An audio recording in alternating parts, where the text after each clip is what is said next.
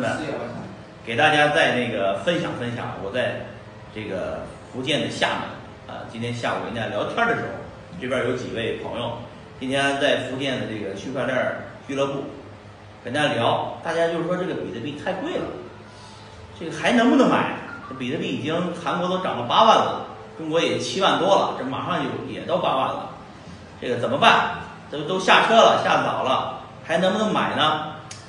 就问我，一直问我这个问题，就来了三拨人都在问一样的问题。我的感觉是什么呢？比特币呢，就就像我胸前这个这个词儿叫 “to the moon” 啊，就是这个，这是我在 Coinbase 的时候，那个 Coinbase 送给我的 T 恤，就叫比特币涨到天上去，涨到月球上去啊，to the moon，跟我们这一直一直一直涨是一个一个意思。就比特币呢，主要的问题就是。现在有几百个币的这种大户，现在就是说几百个币、上千个币的，这算绝对的大户了。有几百个币和上千个币的这种大户呢，没法卖，懂我逻辑吧？如果你是一个美国的，那更没法卖。什么意思呢？一千个币就等于是七千万、八千万人民币呢，知道吧？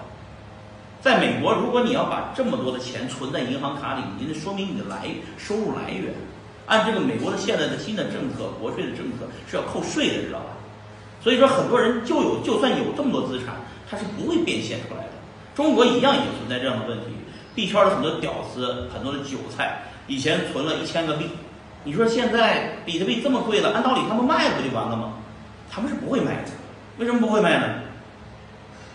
你你突然一个屌丝账上多多了接近一个亿，你怎么解释啊？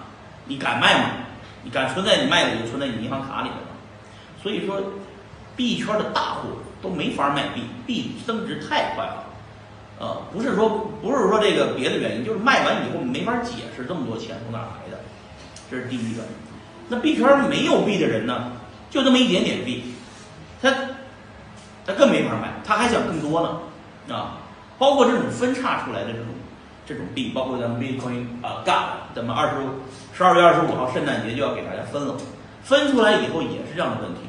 币圈的大户呢，手上资源多，币也多，这分出来的币他也不卖，散户呢就那么点点，啊，那他他就还想多要呢，所以就造成了这个币是越涨越没人卖，越涨越没法卖，啊，懂了吗？就是越涨涨的，比方说咱们举个例子，比特币真的涨到。十万美金、一百万美金的时候，你说有几千个币的人怎么卖？